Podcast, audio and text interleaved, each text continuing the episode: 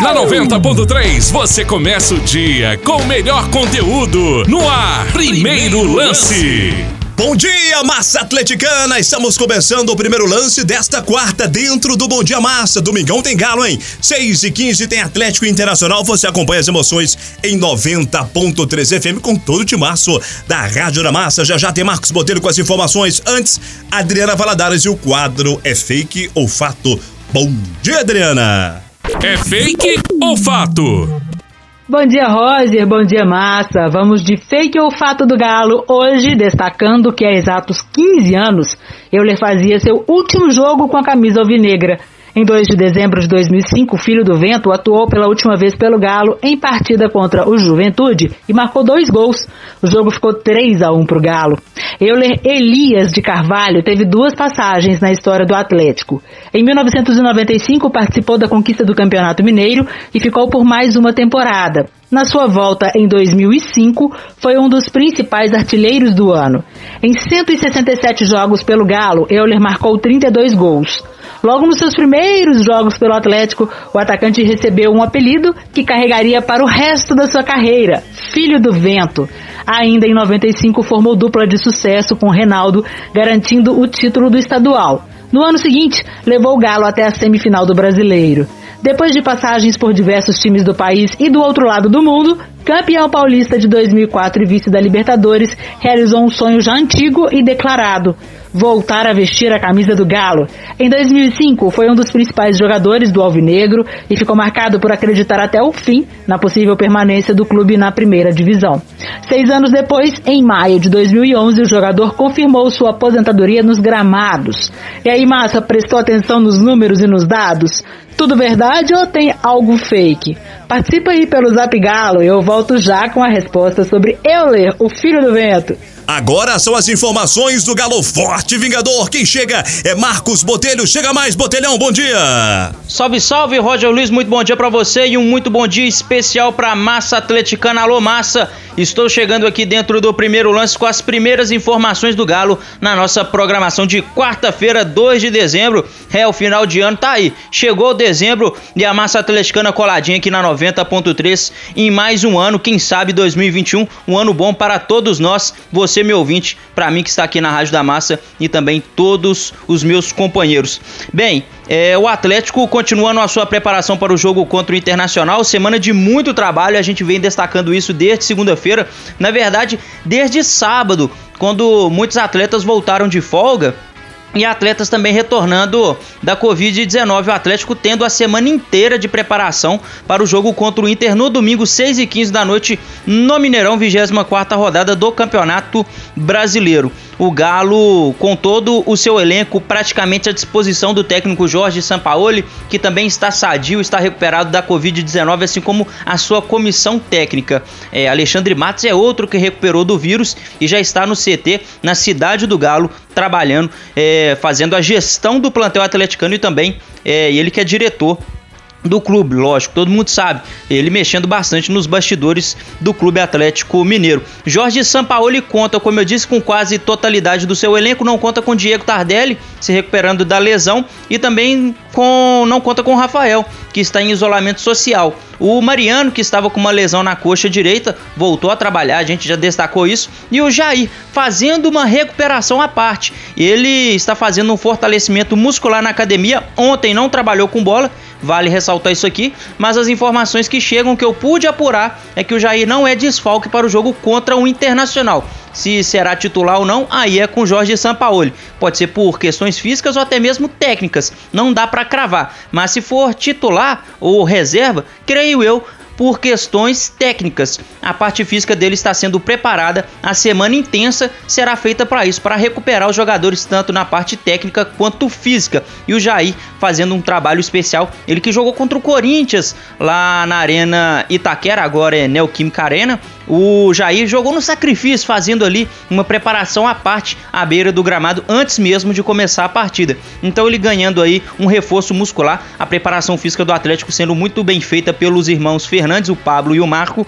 e o Atlético fazendo toda esta preparação nessa semana decisiva para o grande duelo contra o Internacional Atlético de olho na ponta da tabela. O Atlético que já vê o São Paulo no retrovisor, tem o Flamengo, tem o próprio Internacional que vem em queda, mas o Internacional ainda está ali. É, tem o Palmeiras, o Grêmio, o Grêmio vem em franca ascensão, assim como o time Alviverde de São Paulo, o Palmeiras e o Galo olhando essa turma toda pelo retrovisor, até porque é o líder do campeonato. Mas enfim, o Atlético usando essa semana para se preparar. Quem também está usando bastante essa semana é o Zarate, o Matias Zarate, principal contratação da história do Atlético, principal no caso de ter sido a mais cara em questões financeiras. O Zarate usando muito essa semana para se preparar e se adaptar quanto mais rápido ao esquema do Jorge Sampaoli. Segundo ele, o esquema é o mesmo do BKSS, mas a cultura do futebol é outra e também o elenco é um elenco que ele não conhece bem e ele está se adaptando. E a massa atleticana acompanha a entrevista coletiva que ele deu ontem na Cidade do Galo,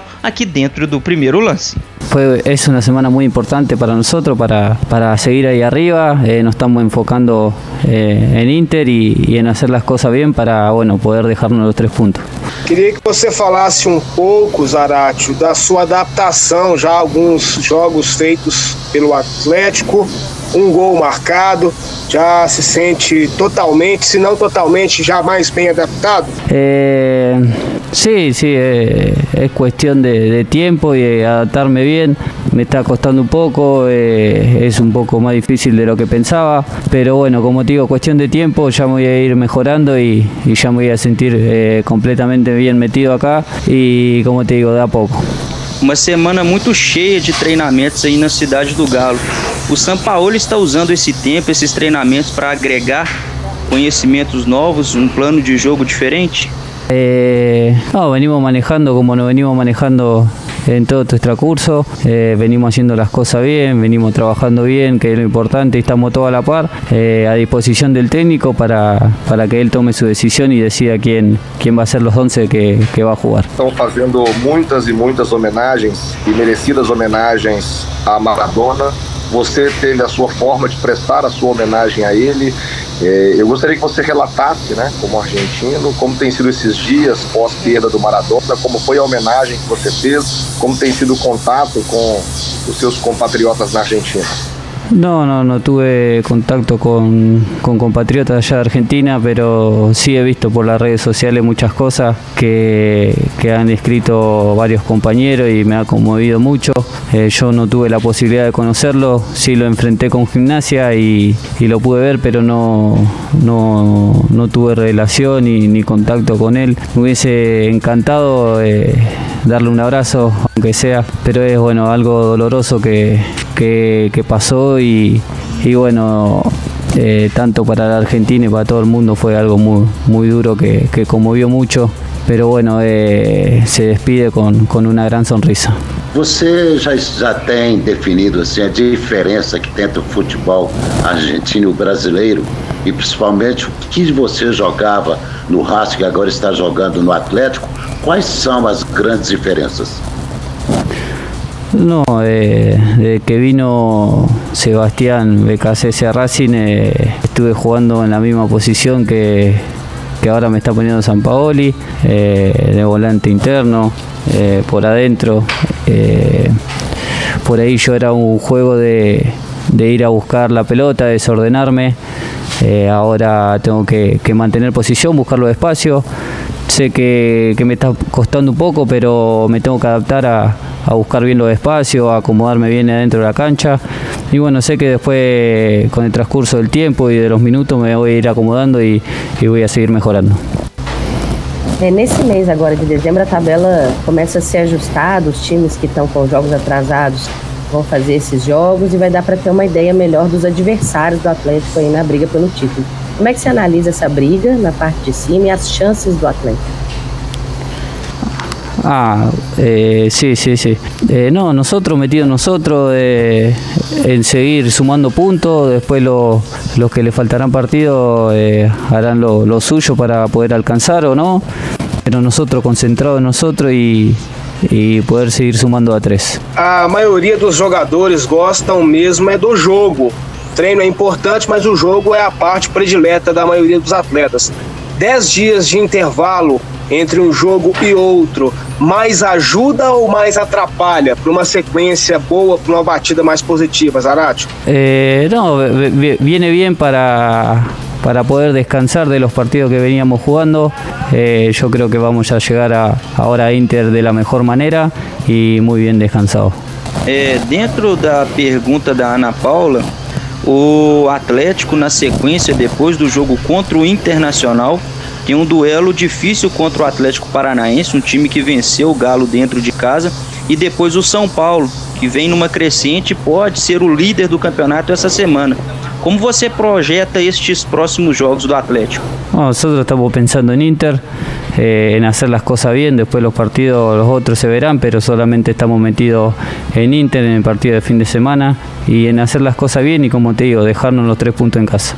Tá aí, portanto, o argentino Matias Zarate, o jovem jogador, ele que veio junto ao Racing, 33 milhões de reais. Matias Zarate, um meio-campista, articulador, armador. Ele fala volante, mas volante para os argentinos é um armador. Ou seja, Matias Zarate, um articulador nesse esquema tático do São Paulo, como ele frisou, bem parecido com o do BKSS, Sebastião BKSS, que é um pupilo do Jorge Sampaoli. Apesar do São Paulo ser cariquinha e o BKSS cabeludo, o BKSS é um pupilo do São Paulo, estilos físicos diferentes, mas a filosofia do futebol é a mesma.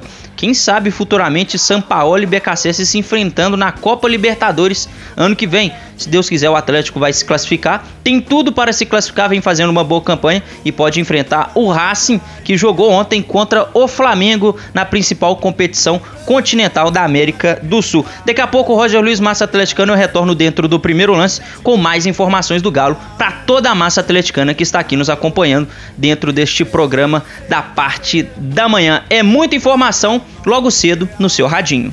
Eu quero informações do Galinho. Ô Gabi, quais são os detalhes? Bom dia! Bom dia para você, Roger. Bom dia, companheiros e a massa atleticana. Chegando com notícias da base alvinegra e só lembrando que hoje tem Galo. A equipe sub-17 do Atlético entra em campo às três da tarde contra o Brasil de Pelotas. O jogo será realizado no estádio Bento de Freitas, no Rio Grande do Sul. Jogo de ida das oitavas de final da Copa do Brasil. E lembrando que o jogo de volta será no Sesc na próxima quarta-feira, dia 9 do 2, 5 da tarde. O Galinho vai tentar fazer um bom resultado jogando fora de seus domínios para voltar a Belo Horizonte com tranquilidade e tentar a classificação sem sufoco. E quem passar desse duelo vai pegar o vencedor entre o confronto de Fluminense e Confiança. A equipe então vai tentar a classificação, vai tentar o bi da competição, o Galinho que foi campeão em 2014, derrotando o Grêmio na final. Fique ligado na 90.3 que vamos falar tudo sobre esse jogo do Sub-17, mas vamos falar também sobre o Sub-20. E falando sobre a equipe de Marcos Valadares, que venceu Goiás por 4 a 3, ele chega aqui no primeiro lance para falar com a massa atleticana sobre essa vitória, vitória importante, não é isso, Marcos? Vitória importantíssima, né? A gente está planejando a nossa sequência que tem sido muito pesada. Então nós vamos ter aí a, a fase final da Copa do Brasil. Então era importante nós vencermos, como aconteceu, para a gente praticamente não, não totalmente classificado, né? Assim, no sentido de matematicamente ali é uma situação muito favorável para a classificação e para a gente poder é, planejar o jogo em relação a desgaste, em relação, em relação a, a toda essa sequência pesada que nós estamos tendo. É, jogo difícil, o Goiás é uma boa equipe, uma equipe né, que, que todos os nossos jogos contra eles foram jogos complicados. É, não gostei da equipe no primeiro tempo, acho que a gente atacou mais ou menos, não, não tivemos convicção para terminar as jogadas e já no segundo tempo a gente voltou mais ligado, mesmo em dois momentos do jogo também, questão importante, questão emocional, dois momentos a gente atrás no placar, a gente conseguiu reverter a situação ali com tranquilidade e conseguimos sair com uma boa vitória. Tá aí, portanto, o técnico Marcos Valadares falando das pretensões do Atlético. O Galinho, que conseguiu mais uma vitória, assumiu a vice-liderança do Campeonato Brasileiro, 31 pontos, mesma pontuação do Corinthians, que é o primeiro colocado. A diferença das equipes é o número de vitórias. Galinho, então, que vai firme na, na, briga pelo Campeonato Brasileiro e também pela Copa do Brasil. Mas ainda falando desse duelo contra o Goiás, Guilherme Santos, que marcou um gol de pênalti, chega aqui na 90.3 para falar dessa briga aí pela artilharia. Ele que fez um gol, deu duas assistências pro Giovani, que fez dois gols na partida, os dois ali brigando pela artilharia. O Guilherme tem 10 gols e o Giovani encostando. O Giovani tem 8 gols. Como que tá essa disputa aí pela artilharia do Galo no Brasileiro, Guilherme? Ah, não tem disputa não, a gente está feliz com o grupo, isso é bastante importante para mim quanto para ele também. Nós dois crescendo, o grupo também todo, isso que importa. É isso aí, importante é fazer gols e ajudar o Atlético. Eu acho que esse é o objetivo de todos. Bom, então o Galinho que tem pela frente agora o Internacional, quinta-feira, às três da tarde. O jogo será no Rio Grande do Sul, 16 rodada do Campeonato Brasileiro. A equipe então vai para cima do Inter, uma equipe bem ofensiva que gosta de jogar o Marcos Valadares sempre para cima do adversário buscando o gol. Vai tentar mais três pontos lá para ficar ainda mais na cola do Corinthians, quem sabe até ultrapassar a equipe paulista. Sintoniza na 90.3 para você saber todas as informações da base alvinegra, da do sub-17, do sub-20, do galo profissional, do futebol feminino Fique coladinho aí, fique com o ouvido ligadaço na 90.3 e eu volto depois com mais notícias da base. Um abraço. Tem mais Marcos Botelho, tem mais Galo Forte, Vingador no primeiro lance. De volta aqui ao primeiro lance, Roger Luiz, Massa Atleticana, agora com uma informação de tabela, compromissos, jogos. Massa Atleticana, olha que interessante, o Atlético, dentre os quatro primeiros colocados do Campeonato Brasileiro, é o que terá o dezembro mais folgado, com menos jogos, menos compromissos. O Galo terá apenas quatro jogos em dezembro e destes quatro jogos, dois confrontos diretos. Além do jogo contra o Internacional, tem jogo contra o São Paulo, sem data definida será dia 19 ou dia 20, mas não tem a data definida ainda. É o dezembro do Atlético. Com exceção do Atlético, é, só o Fluminense terá quatro jogos também em dezembro, mas o Fluminense está na sexta colocação do Campeonato Brasileiro.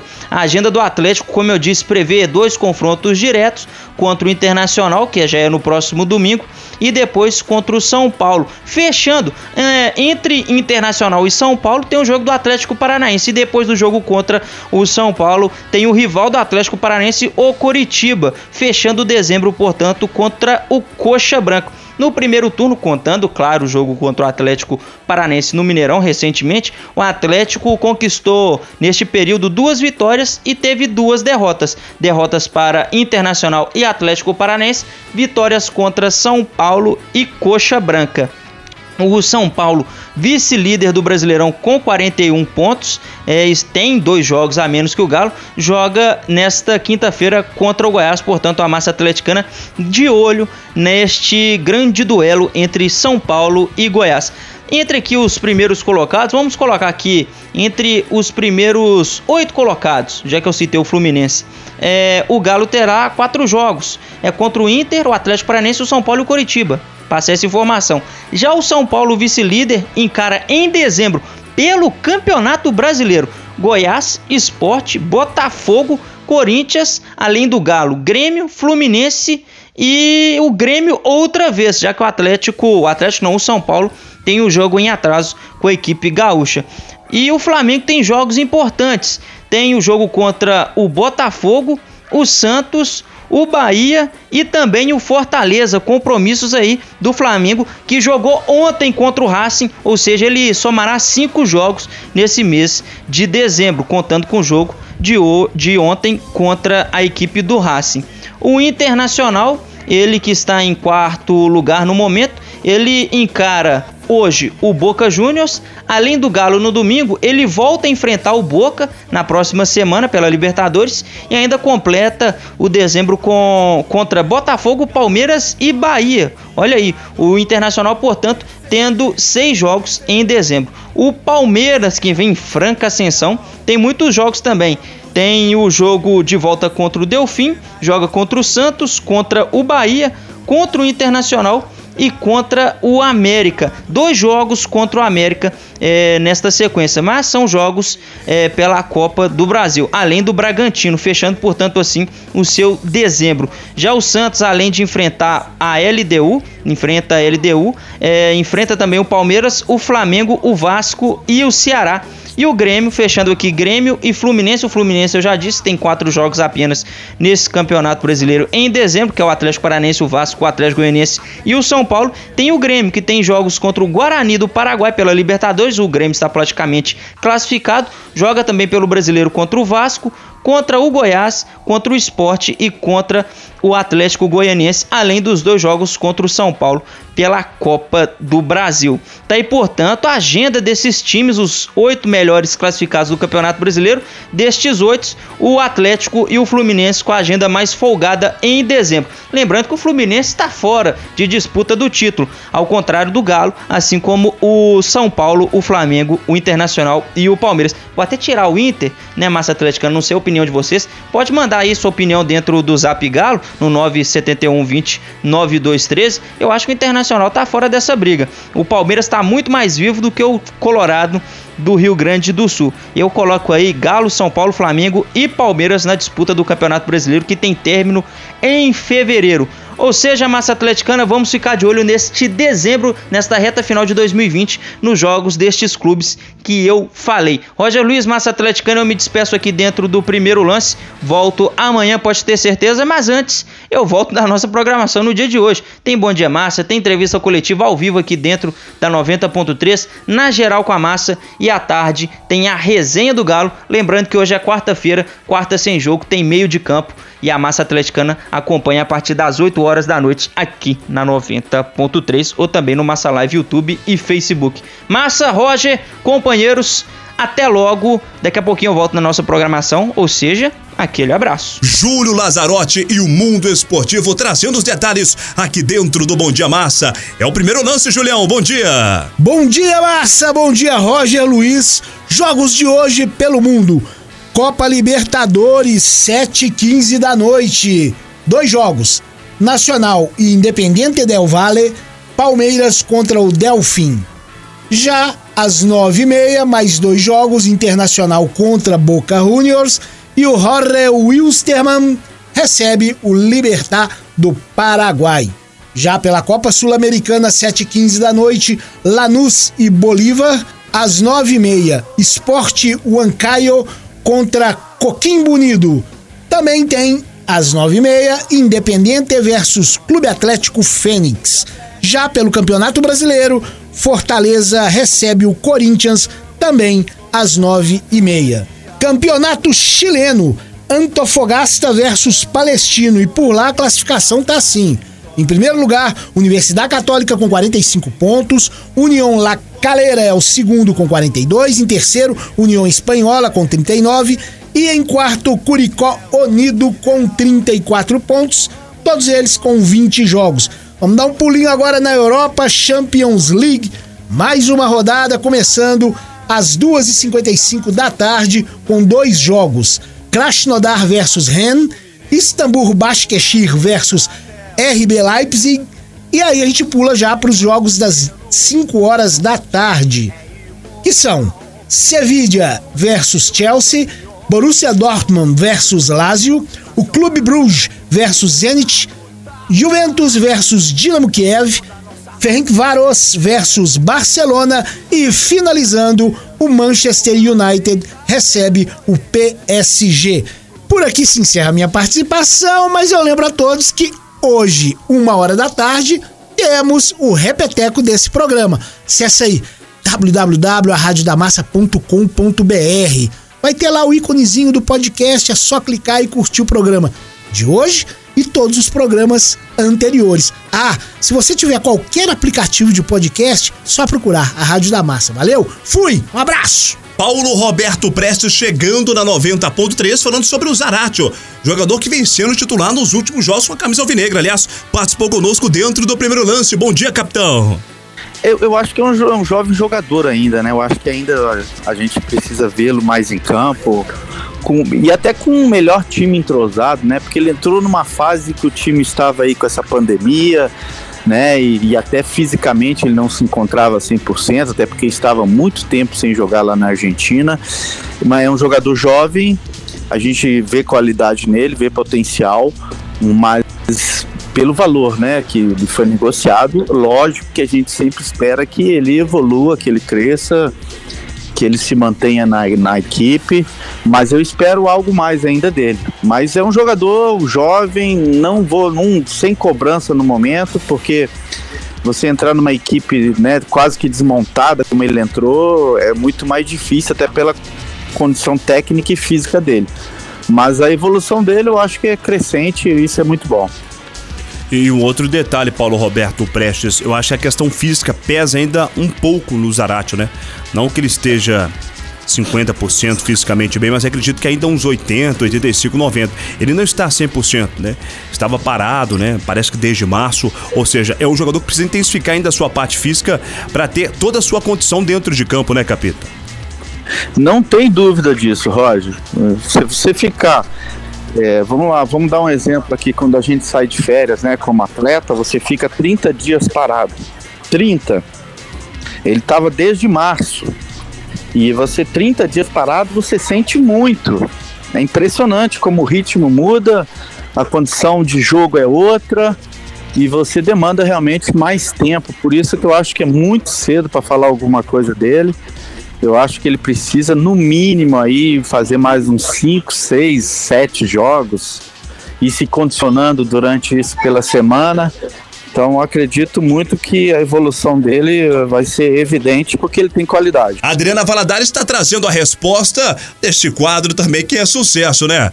Fala aí, Adriana, é fake ou fato? Fake ou fato de volta aqui no primeiro lance. Hoje destacamos que há exatos 15 anos Euler fazia seu último jogo com a camisa alvinegra. Em 2 de dezembro de 2005, o Filho do Vento atuou pela última vez pelo Galo em partida contra o Juventude. Naquela ocasião, marcou dois gols. O jogo ficou em 3 a 1 para o Atlético. Euler Elias de Carvalho teve duas passagens na história do Atlético. Em 95, participou da conquista do Campeonato Mineiro e ficou por mais uma temporada. Na sua volta, em 2005, foi um dos principais artilheiros do ano. Em 167 jogos pelo Galo, Euler marcou 62 gols. Logo nos seus primeiros jogos pelo Atlético, o atacante recebeu um apelido que carregaria para o resto da sua carreira, Filho do Vento. Ainda em 1995, formou dupla de sucesso com o Renaldo, garantindo o título do estadual. No ano seguinte, levou o Galo até a semifinal do Brasileiro. Depois de passagens por diversos times do país e também times do outro lado do mundo, já campeão é, paulista de 2004 e também vice da Libertadores, realizou um sonho antigo e declarado, que era o de voltar a vestir a camisa do Galo. Isso aconteceu em 2005 e ele foi um dos principais jogadores do Alvinegro naquele ano. E ficou marcado por acreditar até o fim numa possível permanência do clube na primeira divisão. Seis anos depois, em maio de 2011, o jogador confirmou sua aposentadoria nos gramados. Tudo verdade, fato verídico. Salve Euler, o filho do V-E-E-Entor. Até mais, massa. Valeu, torcedor, por outra grande audiência aqui na 90.3 FM. Te esperamos, viu? Amanhã, seis e meia da manhã, com outro primeiro lance dentro do Bom Dia Massa. Vem aí o Mário comandando as manhãs da Rádio na Massa. Torcedor, eu volto às 5 da tarde na resenha do Galo. Antes, 11 da manhã, tem na geral com a. E à noite, às 8 horas, tem meio de campo. Continue na programação esportiva e também na programação musical da 90.3. Já já tem muita música, notícia e Galo, claro, com sua participação pelo zap. Valeu! E uma quarta-feira espetacular para você.